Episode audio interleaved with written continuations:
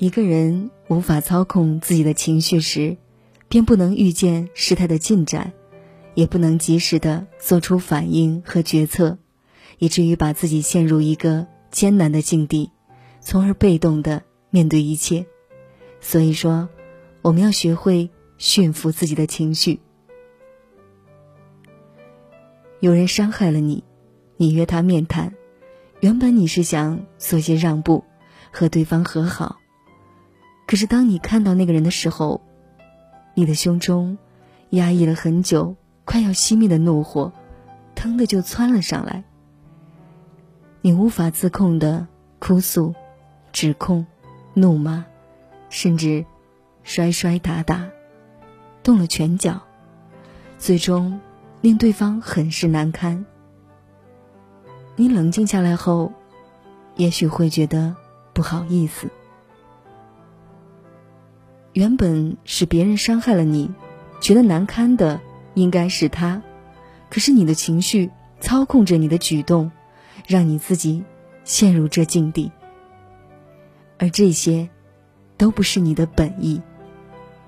可是情绪却令你拿捏不定。感觉不好把握。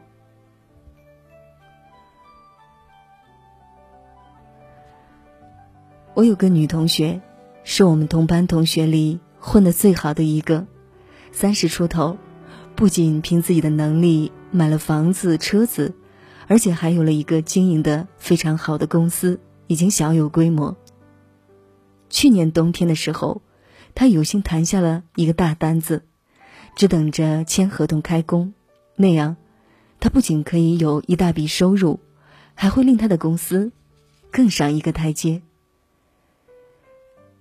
可是，就在他去签合同的那天早上，他开车在路上走得好好的，突然有一辆车插入他的车道，因为刹车不及时，两车有些轻微的碰撞。虽然同学心里很气愤，但是想着有重要的合同要去签。就想着尽快解决问题，不要耽误时间，与对方沟通。可是因为对方有错在先，却态度极其恶劣，我的同学便来气了。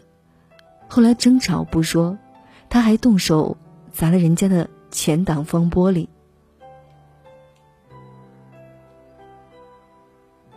原本是一件小事，结果弄得最后交警赶来。把两人都带回交警队问话。那时候，他因为内心强烈的气愤，已经把合同忘到九霄云外了。他就跟那事儿较上劲儿了，要争个对错。遗憾的是，女同学因为迟到，被合作方认为她不守时，影响了他们的合作信任，所以取消了合作。女同学。可谓在事业上遭受了一次很大的损失，如此结果可谓得不偿失。我的同学后来每每提起这件事情，都会觉得惋惜不已，怨恨自己当时失去理智，为什么要和对方争个对错呢？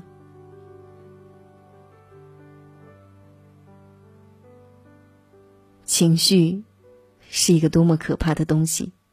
它藏匿于我们体内，像一个狡猾的小狐狸，我们捉不住它，也管理不好它。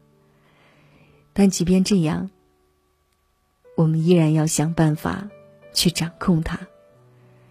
当你无法捕捉和控制你的情绪时，不妨换个思维，去驯服它。如何驯服自己的情绪？我们除却耐心之外，要如何具体的去做呢？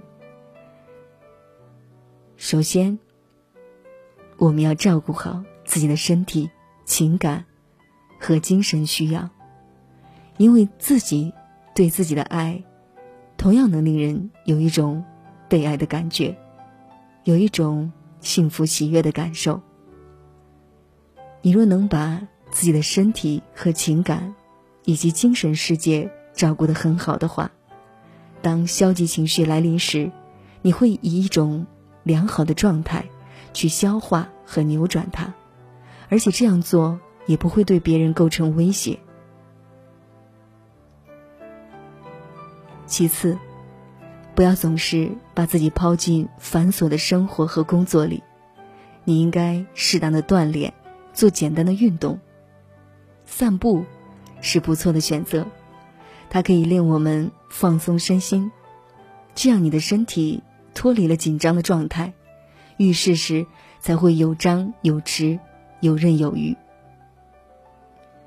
最后的一个方法，要做到适度的宣泄，不是大吵大闹、大发脾气，而是找一个知心的、愿意听你倾诉的朋友。把内心不痛快的事情，用缓慢平和的语气告诉他，然后从朋友的劝解中，让自己心情平静。除此之外，你也可以写日记，或者和自己交谈，同样以柔和的话语，与你的情绪交谈，告诉他什么是对的，什么是错的，告诉他怎样做，你们才能共同喜悦。如此这般，若你能坚持，你一定会收到良好的效果，不会变得那么暴躁、极端，也不会被情绪折磨的失控或者失态。也只有这样，你才能成为一个内心强大且极具修养，并且很招人喜欢的人。走在异乡陌生的夜里，一个人淋着孤独的细雨。没有你的城市，却特别冷的冬季。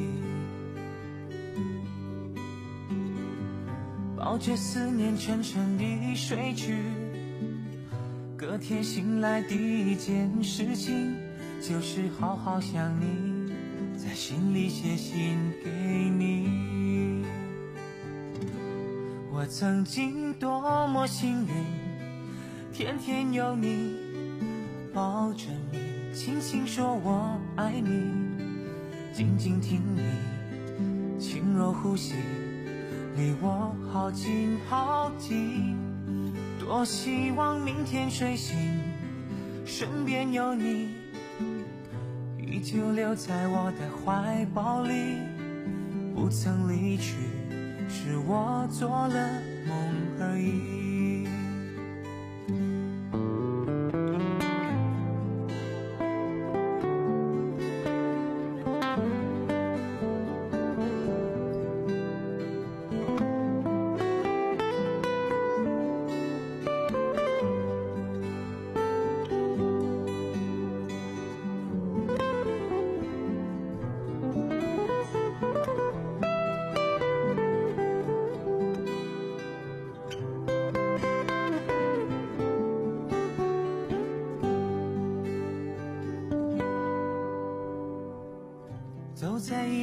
陌生的夜里，一个人淋着孤独的细雨，没有你的城市，这特别冷的冬季。